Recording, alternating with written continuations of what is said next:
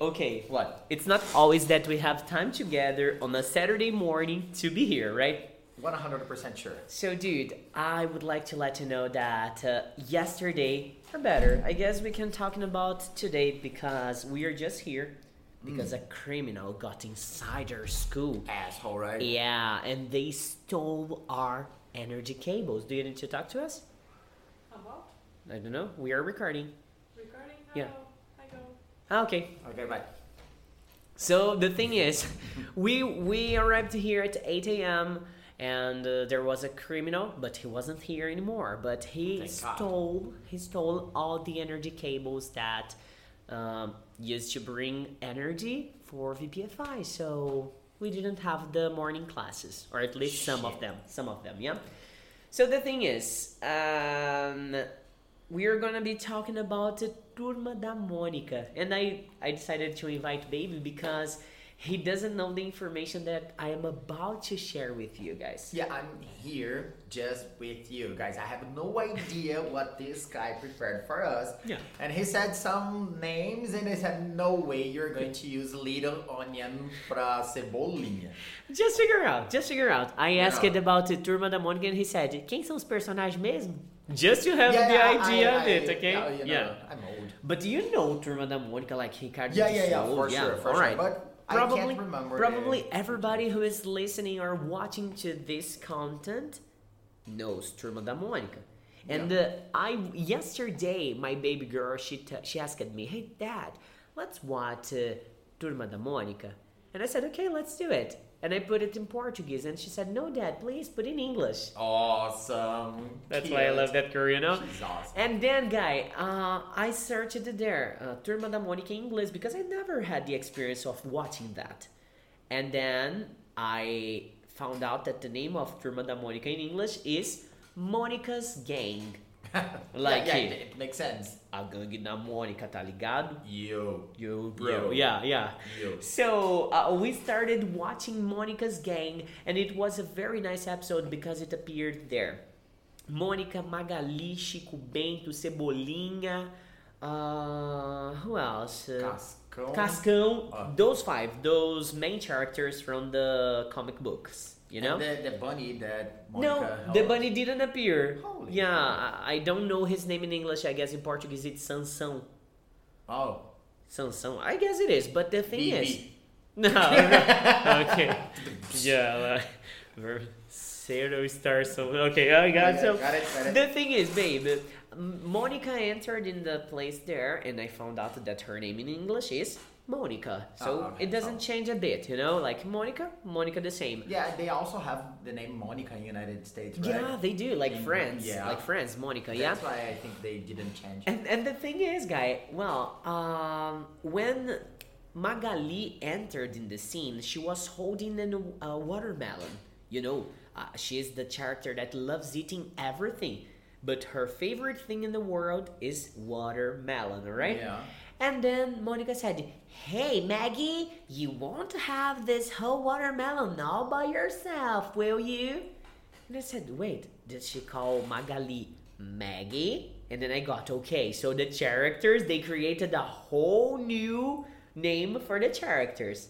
Awesome. And I got curious. I was like, oh, I need to know the name of all the other characters then. I kept watching, kept watching. And Completely different what we say for our students that the name they we don't it- change yeah, in the United States. yeah. Like Antonio here in Uh-huh. Brazil, I'm not going to be Anthony Yeah. United States. It's going to be Exactly, Anthony, exactly. uh, Antonio. So there they changed. they chanted like Magali became Maggie. Awesome. Maggie. The first thing that it, oh, it was a blowing mind for me. It was so cool. And then right after that, Cascão arrived. And Cascão is knowing because he doesn't like to take showers. He's a guy that uh, he's kind of dirty, you know? And dude, do you know the name that the guys put at Cascão there? Man, I have no idea. It's a different name because it's a word that I didn't know too. They called Cascão as smudge. Smudge. Yeah, like S M U D G E. Is smudge. Gee, I, I, I have no idea what Yeah. this word means. I didn't know too. And then I said, okay, Marie Claire, just wait. I'm going to search for information here. And I type it up. Smudge in English means a mancha de sujeira. so you you see the No, no, connection. actually, I prefer the, this the, this name. Yeah. Instead of cascão, mancha de sujeira, it's gonna be mancha awesome. de sujeira. So na na gangue da Mônica tem o mancha de sujeira. Tá Oh. ligado? You know? Like uh, It's you know. of the criminal that just entered this morning Man, here. yeah. Maybe that guy is gonna be the, the smudge guy. It makes sense. it makes this. sense. But the the cartoon kept on going, kept on going, and then here comes the boom.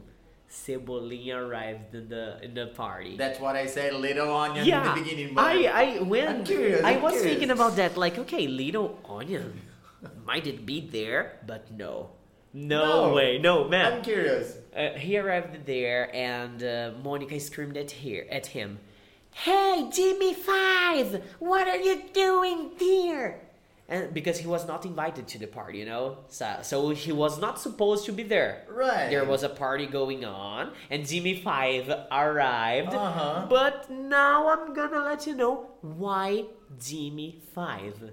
Okay, Take so a look at something. I never, ever, ever noticed this, but after the explanation, I said, "Holy crap! It was that Jimmy Five."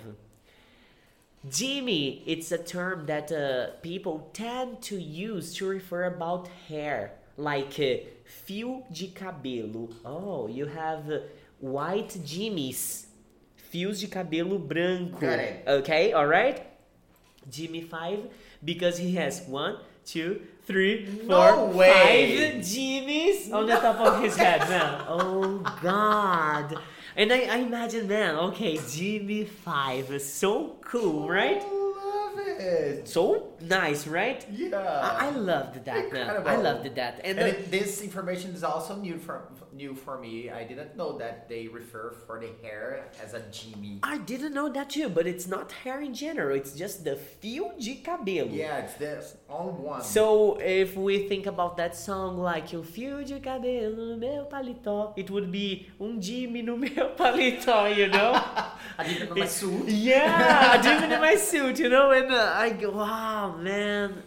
So you're going you're going to be in trouble if your wife is going to see a blonde Jimmy in your shirt. Of course I will. Of course I will. And uh, I was no, not man. Take a look at how many things I learned watching a simple cartoon. And then to end this, to conclude this, the last character arrived. There is a guy. He's from the countryside. I don't know if you remember remember him. His name is Chico Bento. He speaks like a Texan guy there. Yeah, I think I think I have some memories, but I Yeah. can't And, the Portuguese, in the. Portuguese version of the cartoon, he's he comes from the countryside. Oh, cebolinha, like a fecha essa porta, cebolinha, you know, something like that.